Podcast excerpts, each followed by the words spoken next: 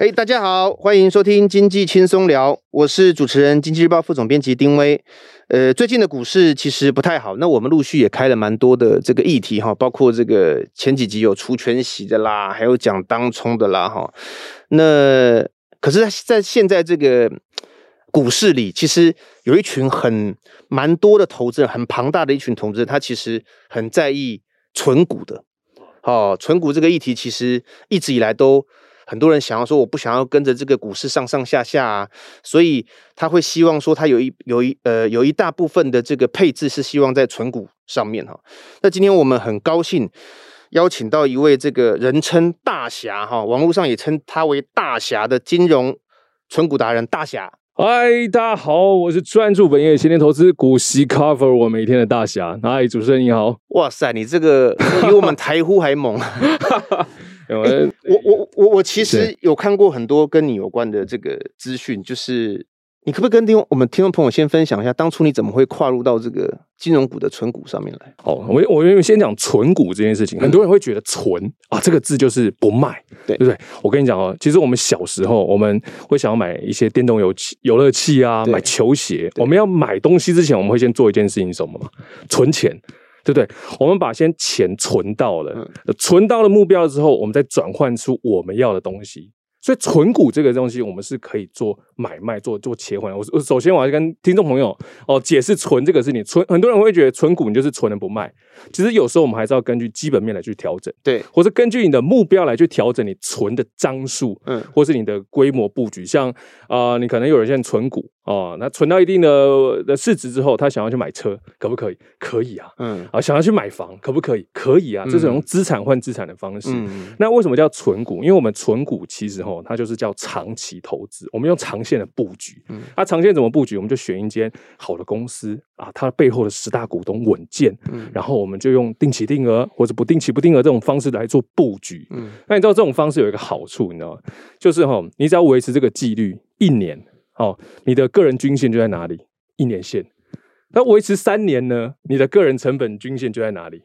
三年线。但你这个前提是你是一个月嗯进一次，还是每还是那个时间是很很规律性的，还是怎么样？是它的间距是多多长？定期定额有两呃，定期定额跟不定期不定额。嗯、定期定额就是规律的哦，我们有一个规律哦，就是比方说，如果这个月我闲钱，我知道我每个月闲钱有六千块，嗯、然后每个月每一次想要买，呃，每个月买六次，那我每一次就买一千嘛，我就按照这个规律哦去做定期定额。然后另外一招不定期不定额呢，他是说，像我会去算，诶，距离现在到我下次领息还有几天？比方说还有一百天啊，领到股息嘛，还有一百天。那我手上可能剩下十万的话，那代表说我每一次，它只要股票当天有下跌，我每一天都可以买一千块。嗯，它如果连续下跌一百天的话，我就连续每天买一千块，买一千块，然后直到领到股息，我就可以再买。那领到股息就是企业分红给你嘛，那企业把分红给你。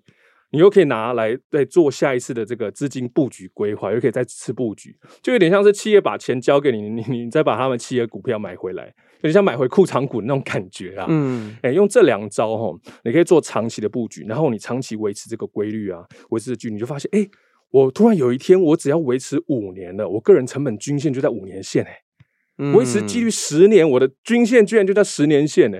你看这么简单，我根本不用去猜高档和低档，我只要维持纪律，我的成本就在那边，我的成本就在五年线到十年线，所以就是我们长期投资讲的存股的方式啊，存股的逻辑就是我们把它的这个投资布局的布局这个时间，我们把它拉长一点，哎，不在乎就是今天可能早上。呃，买进哦，下午就卖出，这是赚价差。对，我们尽量把投资布局拉长一点，我们赚的是整趟的哦，整段的市场报酬，整段的是那个公司的成长，跟他拿红利给你再买进股票，产生这种复利的行为，这叫存股。嗯，哎、哦，这边、就是。那你当初怎么会选择金融？哦，我当初其实一开始我该该刚开始买的时候，我不是买金融为主，我刚开始买零零五零。嗯，好，跟台积电，嗯，我当初进入市场的本金就是大概在六百万左右，那其实也不少，对，也不少了。嗯、这个要长期我们认真努力上班，呃，专注本业，努力加薪，累积的资金，哦、哦，然后当初在零零五零七十六块的时候买了一百五十多万，然后台积电呢在两百四十一块的时候买十九张。我跟你讲哦，这些你都可以在，因为我常常都是贴对账单嘛，嗯、我都贴对账单在网络上，就是跟大家分享说我这个投资的方式跟心得哦。然后一开始就是买台积电跟零零五零啊，然后后来在二零一八年、二零一七年的时候，那时候美中贸易战啊，市场很多人震荡，嗯、我就想说，哎，有没有另外一个方式哦？我们找金找看看有没有金融股哦，因为金融股它股性比较好去抓，对哦，它的股性稳定，那稳定有一个特色，就是我们可以放大资金下去。像有些股性很活泼，像科技股啊，啊，股性活泼，它就是可能呃一天涨十趴，或者隔天可能又涨停板，这样高高低低。嗯、可是呢，股性活泼，它的优势就是你买起来很舒服，嗯、很爽，因为一下就可能翻倍了嘛。嗯、但是另外一个缺点就是股性太活泼了，所以我们很难放大资金下去，因为根本不知道它隔天会涨还是跌。那我们要知道获利就是什么？获利就是报酬乘上资金使用量。所以，我们尽量在我们可以抓到的报酬范围之内，我们加大我们资金使用量，这样下去，你的获利是更多哦。所以，我就在二零一八年去找去抓这个金融股的规律和惯性，嗯、然后它的一个股性规则，嗯，就是我们用它的年度的 EPS，嗯，好乘上盈余分配率，嗯，去推算它的股息多少，再用市场近年来的殖利率来去反推它的合理价的区间在哪里。嗯，嗯那我就抓到，哎。当时只有兆丰金，还是有几档金控，它被市场可能超杀，那时候在二十四块、二十三块左右。那我们进场布局有没有获利呢？哦，有没有有没有投资预期的投资报酬率在里面？有，那我们就进场做布局。而且，因为我们知道。兆丰金，他可能他他在以前呐、啊，他在以前平均的殖利率可能是在五趴左右，但是呢，他那时候被外资可能杀到，或者是被市场哦杀到，他的殖利率快到六趴了，嗯，五点七趴、五点八趴，因为我们就知道现在合理价出来了，我们可以做布局，嗯、而且它的年度 EPS 都有在上升，所以这时候我们就看到，哎，那。我既然高科一个科技股嘛，这个比较活泼的，那可能我比较难放大资金下去，因为我不知道它股性会怎么样。那我就找到哎，金控股这种比较稳定的股性，我们经常做布局，加大资金使用量，所以就会发现哎。透过这种方式，虽然好像它一年牛皮的股性嘛，可能可能涨十几趴，啊，可是你大资金下去的话，你反而整体的获利是会提升的。对，是，这就是为什么那时候从诶零零五零，然后再从台积电，然后几档呢，就是比较活泼的股票嘛，我们再找到金控股，而且金控股我们也比较好去分享这个金控股投资心得给大家，因为吼那种有时候股本小的股票啊，你分享给大家，有时候分大大太多人知道了。哦，它的股性就会变从活泼变得是超级狂野。那呃，分享给大家这个，当初分享给大家，如果投资那种股本小的吼，大家会觉得你是不是在炒股？对，就想说哇，不行不行，那我们就分享这种，诶你可以专注本业哦，闲钱投资，长线又有不错的报酬的金控股。嗯，而且分享它也不会有炒股的嫌疑，比较不会有了，因为当然了，那权值股。我散户怎么可能炒得起来，对不对？尤其你看兆丰金，他那个四百张，我们四百张算大户跟散户嘛，那四百张以下的散户持有比例是现在金控中算是第二少的，第一少了现在是富邦金。哦，所以代表小股东都比较不碰这两个？对，比较对，比较不碰。可是你为什么会挑兆丰金？兆丰金哦，嗯，哦，原因是因为这样，它是第一个官股嘛，嗯，而且我跟你讲，它股性超好抓的，你就年算年度的 EPS，嗯，哦，年度 EPS 假装是二。它盈余分配率假如是八十趴，嗯，你就二乘八十趴，就是一点六，就是它下一次会发的股息，它的股息可能会给你一点六，然后我们再用市场这个殖利率，平均三年内的市场的殖利率来去反推，哦，比方说市场给定它是五趴殖利率，所以一点六的股息，五趴值利率，代表说它在除息的时候，它股价可能会推到呃三十二块嘛，对，那如果我们这样算的话，哎、欸，发现它如果现在价格是二十七块、二十八块，所以你现在进场布局还有没有利差？还是不是还算便宜？对，这样很好算。所以那时候就是也有发现这个股性规则，所以在网络上也推荐给大家。诶，我们可以用兆丰金这个股性规则来去推断其他金控股哦，像或者关股金控，它的一个合理布局区间在哪里？所以为什么会推推到 会会会挑兆丰金推荐给大家是这样啦。嗯，然后也是因为他当年就是二零一八被杀到二十四块嘛。对。然后二零二零年呢，呃，疫情恐慌杀到多少？二十六块。当年又被外资杀到二十七块，可是他明明他的股价可以是在三十块以上的哦，所以我们那时候大力做布局，而且我布局的对账单也都给大家看嘛，就是那时候累积到六百张。所以你你在一八的时候就开始买兆丰金？对，二零一七年尾开始，然后二零一八年那你累积，你你累积到六百多张是到今年为止？呃，二六百多张是在去年，人家在网络上叫你兆丰王，但是别人讲了，我每次我听到这个，我都会否认，我不是王，不是王。我讲，我每次到股东会哈，嗯，那个六百张的坐比较后面，前面都是数千张的。我们在讲话，什么兆丰王？哎，对，呃，不是啊，我们要低调一点呢。对，那个几万张的大人在，所以你是到二零二一是六百多。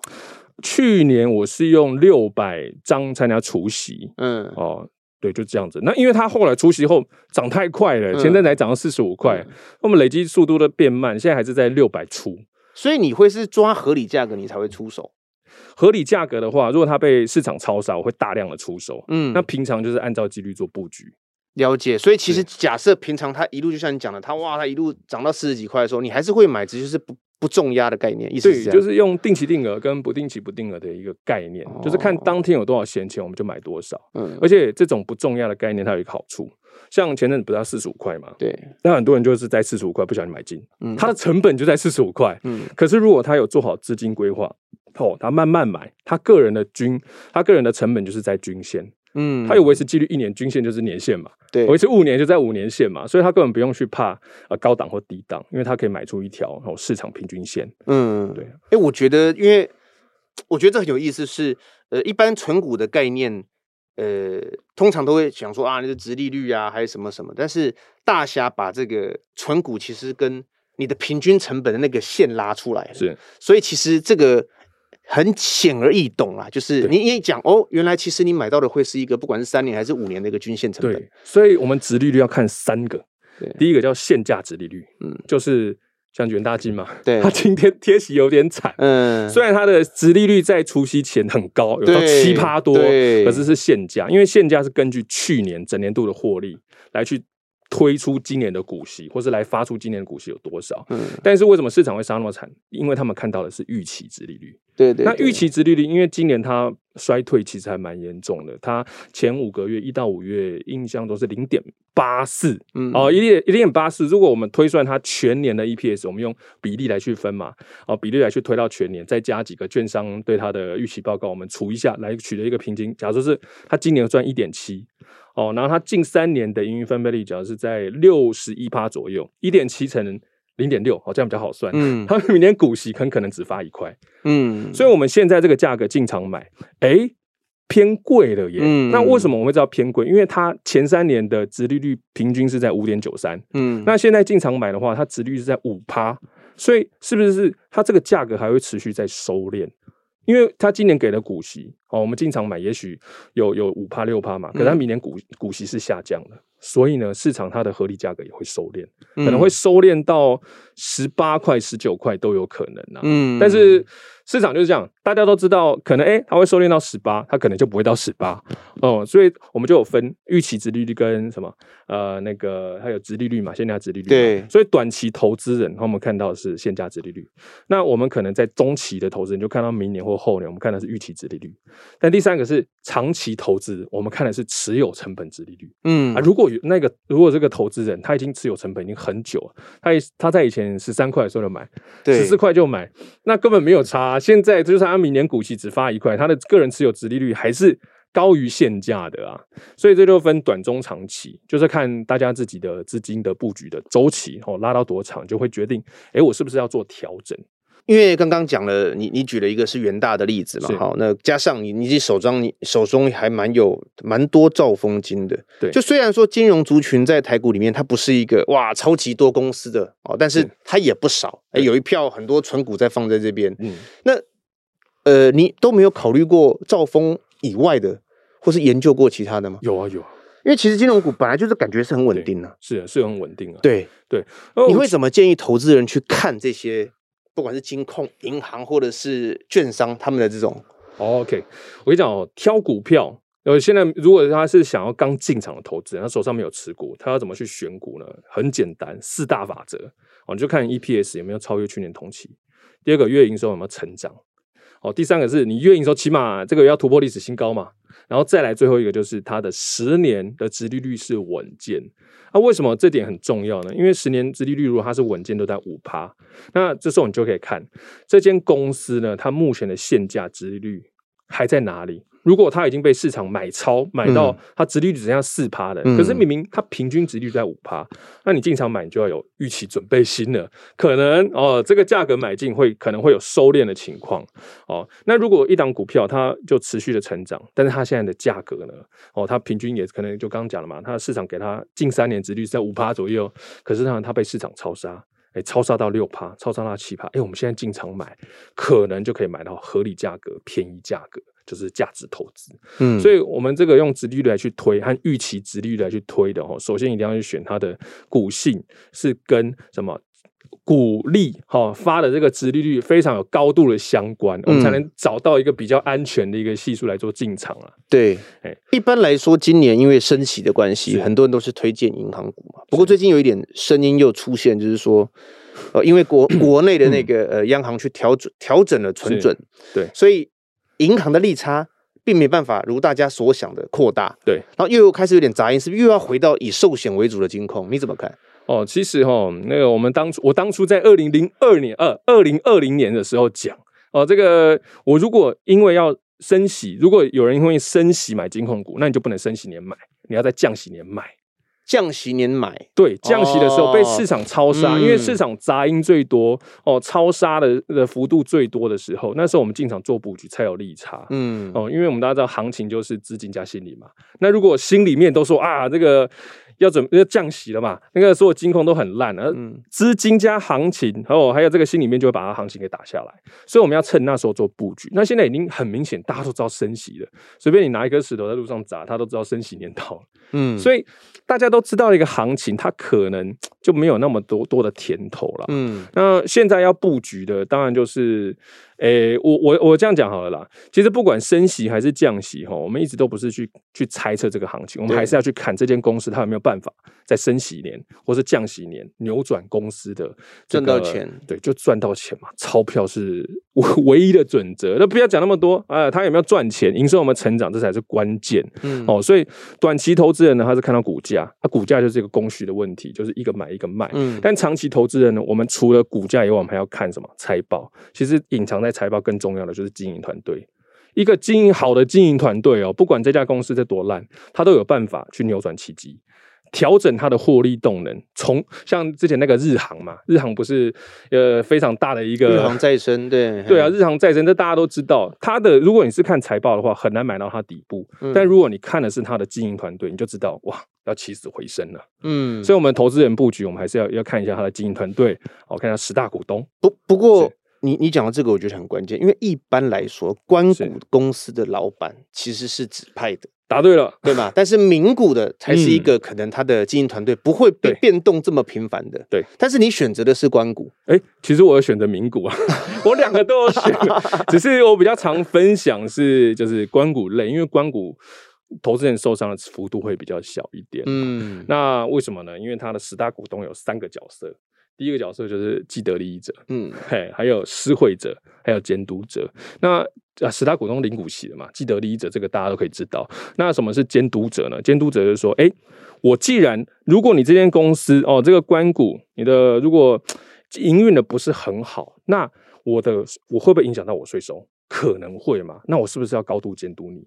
那如果你遇到营运有困难的话，那我是不是要想办法帮你去海外拓点啊？或是市场上放一些哦比较好的糖果给你吃，让你公司这可以在第一优先顺序哦逆转这个营收不好的部分，因为你知道，嗯，我们国内的这个特许行业嘛，啊、嗯，对啊，所以就是找到这个十大股东的特殊结构。我想知道你怎么挑经营团队啊？因为其实很多人虽然说都说自己会是看经营团队，或者是说他的存股可能就还每个人的存股方式，其实他的设的设的那个。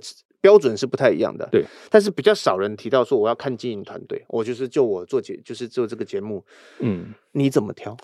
我跟你讲，这个真的是很难数据化，对这非常难数据化，嗯、我们只能从过去的经验来去看，就是说这个经营团队他可不可以在。带领公司它持续的成长，啊，金控最简单就看 EPS，看营收嘛，它能不能在过去的二零一五年、二零一一年这个上一次的升息年到现在，能不能公司的持续的营运哦成长？那我们就相信，哎，这个这个经营团队他有办法去处理公司遇到的危机和问题。嗯，那那我们从过去经验发现，哎，他的确会会会成长，而且这经营团队他可能公司的老板就是这个就是最大的既得利益者嘛。那公司不好哦，他一定会想办法将它哦。这个逆转啊，那个获利引擎重新启动。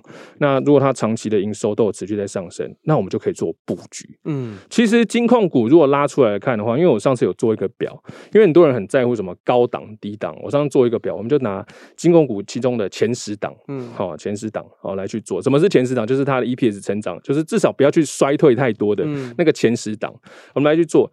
从二零一三年到今年。哦，就有一个投资人哦，他每年都买到高点哦。你说这个人衰不衰？衰衰衰！他每年只加码一次，他十年都买到高点，衰吧？够够强了吧？那他现在有没有赚钱？还是有赚钱？哦，还是有赚钱。嗯，对，所以哦，我们就看到，哎，金控它在这这十档金控在长期的布局上都会还不错的表现啊。嗯，你你平常是怎么去收集一些就是这些公司的资讯？因为有些人可能是读网络，嗯、有些人可能是看我们经济日报，对不对？对，你你怎么通常做这些事情？因为通常存股就是买下去，我就也没在啊，反正放在那边，很多人就是去啊，我想说我就领股息啊这种。对啊，但是我看起来，我感觉你很常花时间在花花蛮多时间呢、啊，就是有一个叫 Google 快讯。我们可以将我们要关注的一些议题哦 放在里面，比方说我喜欢富邦金、国泰金和固金，我就填在里面嘛。然后他每天都可以去寄信给我，就可以从信里面去看，然后很多呃经济日报啊 里面都给我的资讯。好，再来就是月初，我可以去看从那个公开资讯观测站里面看到它的一个 EPS 哦，现在累积的 EPS，像现在是六月吧，六月初的五月，我就累积哎一到五月，今年一到五月的 EPS 累积有没有？超过去年同期累积，哦，就从这几个指标来去看，然后再去观观察他们的法说会，嗯，哦，股东会，嗯，哦，法说会说公司未来猜测，哦，或者是目标是怎么样，然后跟后结果后几季呢？跟他们预测一不一样，而如果常年高度相关的话，代表说，哎，你预测不会夸张哦，比较属于老实的范围内。还有说，你法说会说，哎，股息要发多少，然后真正发的时候是多少哦，这个都要有相关性，哦、不能说你法说说我要发很多嘛，嗯、然后最后让市场失望，嗯、那你股价当然会被市场教训啊。你你存股这么多年，你有踩过地雷吗？踩过地雷吗？嗯，就是哎，他跟你设定的预期不太一样，或者是团队他并没有达成他的。自己设定的目标，呃，有，嗯，哦，有踩过地雷，不过大多数的地雷都是我自己的问题啦。怎么说？就是我可能布局这一档，像我早年的时候，嗯、呃，布局国泰金，其实当年对国泰金的股性还没有那么熟，嗯，所以其实，在上面我曾经亏损了三十万，嗯，可是呢，为什么会亏损？因为我对它股性不熟，所以它急速的下跌，我并不知道为什么，嗯，它原因不知道为什么，所以我就把它。转去那时候只有二十四块的兆丰金，所以我是国泰金，哎、欸，可能亏损三十万，但是转去我股性比较熟的兆丰金上面。那现在兆丰金又涨了嘛，所以其实整体来讲还是哦，已经 cover 掉了啦。只是对你认为那个时候国泰金你股性股性我抓不准，就没办法拿捏。那很多人其实你知道很多妖股，嗯，其实妖股是跟这个投资人熟不熟股性有关。了解，就算再妖，也还是有人可以拿它来赚钱啊！在绩优的公司，也还是有人输掉头期款嘛。像最近有不少投资人啊，当了六八三还是六八九的大学长，台积电啊，哦、就是对呀、啊，股性不熟嘛，在高档重压，这回来哦，原本他要买新车的，现在只买得起轮胎，会比较辛苦。我当然，呃、其实我们也从很多读者的反应，你知道，哎，很多人在那个时候确实有。对，把钱投下去。对，那我们就后来去想说，哎、嗯，如果没有那么熟悉股性的话，我们就用资金控管来去做布局。然后资金控管就是规划出每个月多少闲钱，理解。哦，用定期定额，嗯，至少我们把它的布局时间拉长，你就可以去避免掉一到两年之间经营团队可能遇到市场风险有震荡的问题。像就算我们预测再准嘛，啊、呃，可能市场来一个风险。哦，直接直接像二零二零年三月，没有人预测得到啊。对啊，那二零那而且而且大家都知道，二零一九年是多头年哎、欸，对，所以大家对隔年的这个市场展望是非常的看好哦，市场非常看好。那如果你那时候重压怎么办？哇，就会遇到二零二零年三月对，没有这个事情。那如果我们把资金控管布局好，就是可能哎，我们把一我们把一天就要说话资金，我们把它分成一年。把它分成两年来去做布局的话，这样我们就可以避掉很多的市场风险了。嗯，其实如果你当初就像你讲的，如果没有你没有在这个六六百多块去压到台积电的话，就没有把所有资金都压下去的话，你其实现在还是可以一路一路一路，就是慢慢往下买。对，如果你拉长两到三年来，有拉长嘛？如果它在不会倒的前提之下。我一天买一股可以吧？嗯、我照样可以买到涨啊。对，没有错。而且他，我我像很多人说，那你一天买一股，这样零股手续费是不是比较高？其实我们就不用去谈手续费，现在很多券商都有折让嘛，很便宜。那第二个就是，如果你在高档重压，那你就没有资金可以在低度买了。对啊，低档买了，隔天可能又下跌个十块钱。其实你整体资金萎缩的幅度是远超于手续费的成本呢。所以我们宁可吼，就是抓一到两年的布局时间，或者你就用十年布局吧，至少把它的微笑曲线给买出来，也千万避免在一时高档重压啦。对啦，那个手续费其实也没有到。如果假设你是从山顶下来的话，那个还是有点差别吧？对啊，对啊，对啊，可以布局到更多的股数，远超乎在高档重压。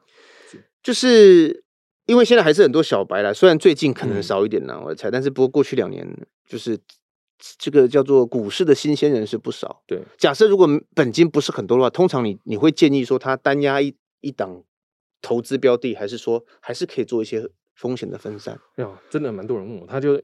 那就找到密我，哎，大侠，他手上有八档八档的标的，他要同时布局嘛？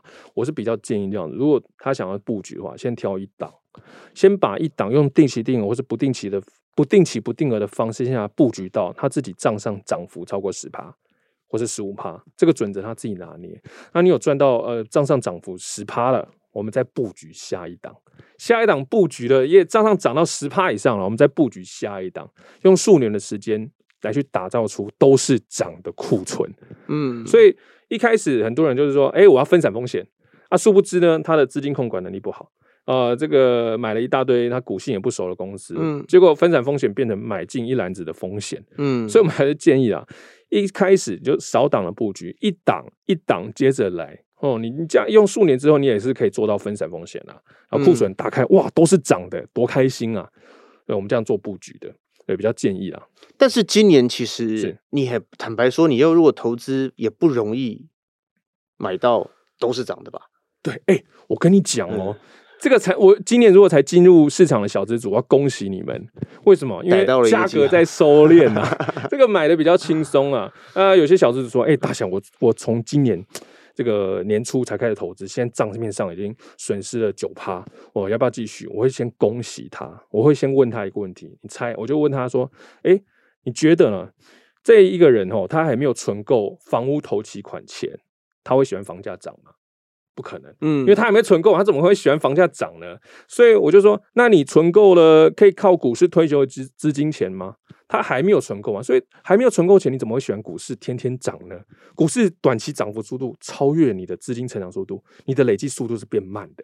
而且现在股市在收敛，是有助于我们小资族跟空手族，因为他的现金实质购买力是增加的。对他用同一笔钱，他可以买进更多股数。嗯，他的上班加薪变得是有更多实质报酬了。他的买进股数变多，然后等市场回春，他其实累积整趟的幅度是非常大的。所以我要恭喜你。哦，今年才进场的，你看到股市收敛哦，这是你进场的布局好时机。今年确定确实是波动比较大哈。前几前几集我们跟还蛮多来宾，他们都在聊说，其实今年并不是很好操作了。对，但是你如果从存股的角度来看的话，其实也不用压力这么大，搞不好今年就是一个很好的机会。对，非常好的布局年，因为我们已经把布局时间拉长到十年，嗯，甚至是十年以上，所以没关系，就跟开头讲的一样。哦，我们维持纪律三年，我们均线就是三年线；维持纪纪律十年，我们的成本均线就在十年线。嗯、十年线哎、欸，国安基金进场的线，嗯、你看多好！嗯、我们不用任何的花招嘛，高低档嘛，我们就按照纪律，你就打造出你十年线的成本。哦，这是非常轻松的一个方式。你你刚刚提到，其实很多是跟方法有关的，是。但你有没有想要建议投资人心态？就是说，嗯、呃，应该具备用什么样的心态才能够投入到这个市场？具备哦，专注本业。你不要太喜欢看股票市场哦，不要上班的时候到厕所当冲，有时候厕所当中那个哒哒哒按屏幕的声音，我在外面都听到，那个比我冲水的马桶声音还大声。但是对啊，我们还是希望比较长期的做投资啦，因为我们知道，就是你想看嘛，那短期交易能够获利的，在市场上有多少人？两趴，甚至是不到嘛，所以他们是天选之人啊，具有天赋的一群人啊。那，我们长期投资人嘛，我们就是知道哦，认份的，我们就是把本金拉大，哦、嗯，把能布局市场的资金拉大，我们用数年的复利去滚，一样也可以滚出可能不输给哦短期进进出出的投资人的平均报酬了。因为一个是两趴人才能成功，第二个是可能七八十趴的人按照这个方式布局，你都能成功哦。所以，我们还是比较趋向于。这个大家都符合的一个方式嘛，而且专注本业、闲钱投资，它也可以为台湾带来正循环。因为如果台湾所有人都拿去操盘了，哦，那哇，那怎么办？那反而是经济崩盘。对，你看你今天哦，我们假如说我在一些科技公司上班嘛，那我上班我专注本业，公司日绩上升，业绩上升，那所以投资它的股东是不是也是资本利得上升，股息上升？那股息上升，我又拿闲钱进去投资，就会形成一个正循环，大家的钱都变多了。嗯，哎。我们就是形成这个呃心态上，我们就专注本业，闲钱投资嘛，嗯，然后努力加薪哦。那个趁空头年来的时候，我们努力布局。你也认为今年是空头年？看起来是空头年，可是我看账上感觉不出来。嗯、对，就是哎，现在万五了吗？还是万六？我就没有太去在乎这件事情了。了解。哎，啊，刚布局的人会比较在乎现在是。指数在哪个位置？对，那我今天有跟朋友聊啊，他们说哇，好羡慕你，你这个当初有买到低档。我跟他们讲哦，我当初买的时候也是市场高档。其实任何时候，我们进场那个价位都是市场的高点，嗯，哦，都是市场的价位嘛。你只有经过了几年慢慢的布局，你才能够逐渐的把这个均价给拉下来。嗯嗯嗯。大侠去年有出一本书，对，你里面都分享一些什么样的东西给我们？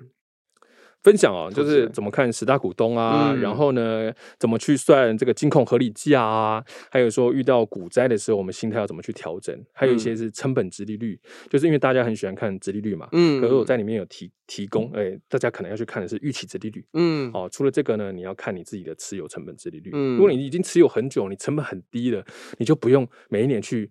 买买卖卖去交换了，这个会空转一些的空手成本啊，被市场嘎空的成本，还有这个交易成本都会产生、嗯、哦，所以我们就尽量做长期投资。还有最主要就是方法，我们怎么闲钱布局的方式。因为我真的会发现很多投资人他不是选股不行，他是资金控管能力不好，所以很多绩优股被他买到亏损，就是这个原因。嗯，哎、欸，就是像刚刚讲了嘛，台积电哦，你们高档说它重要啊，如果你是慢慢买的话，其实到现在还是。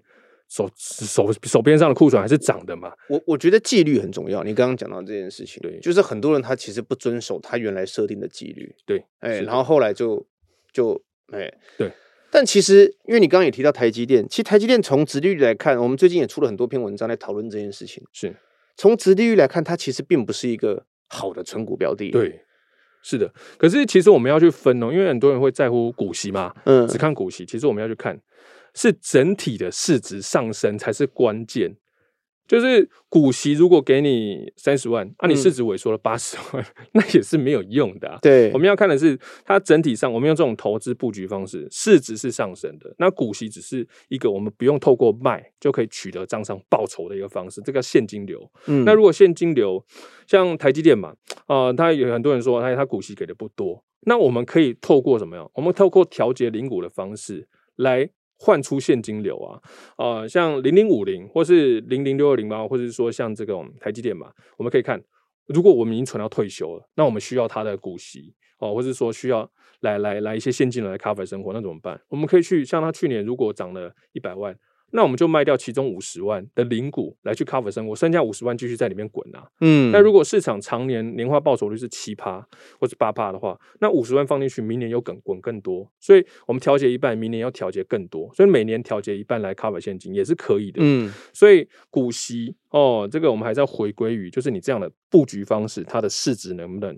长期的提升，嗯，也就是你反正投资到最后，真的不会在乎什么股息了，资本利的，我们就是看整体的市值有没有持续上升。了解，哎、欸，你还会在你现在这个状态，你会投资零股吗？会啊，我还是我很喜欢买零股、啊你。你是几百张的这个？不是，我很喜欢买零股、啊，嗯、因为其实哈，我的我喜欢每天。都 买一点零股，买一千块零股，嗯，这个当存钱是？对，当存钱呐。那因为我知道可能有一些像未来趋势的这种 ETF 啊，像什么车系列的、能源系列，它可能布局时间我们要拉到十年。那我就又又不想一时说它重压，所以我就每个月买一点，每个月买一点，就利用零股的方式来去做布局，慢慢铺出这个长线报酬。哦，这也是一种方法哎。对，就然后每年拿到的股息嘛，那股息用不完的部分，我们再规划出每天有多少闲钱，然后我们每天再买多少哦，用零股来布局。嗯嗯。这样比较能够不让资金流源源不绝。其实本多终胜就是不是两不是什么多少钱才能本多终身，本多终身指的是你资金控管能力，嗯，能不能把布局的资金流拉成源源不绝？我们用源源不绝资金流布局出日后 cover 我们每一天现的现金流，嗯，对，就是用这个方式来。这个这个方法跟观念，我觉得都很重要，对吧？像呃像航海王系列嘛，不是很多人在上面吃 吃亏吗？是吧？这个很多人吃亏，他如果用另外一种方法，他一天买一股，买个三十年，就比谁的寿命长。那有一天他也是可以买出微笑曲线来，他就不会在某一个时候重压，哎，比较容易取得长线的报酬。今天很谢谢大侠哈，这个亲临我们现场来跟我们分享他的这个存股清单哦，以及这个选股心法。我觉得他提供了非常多的呃是是观念跟方法。我刚刚我我一直强调这两个字哈。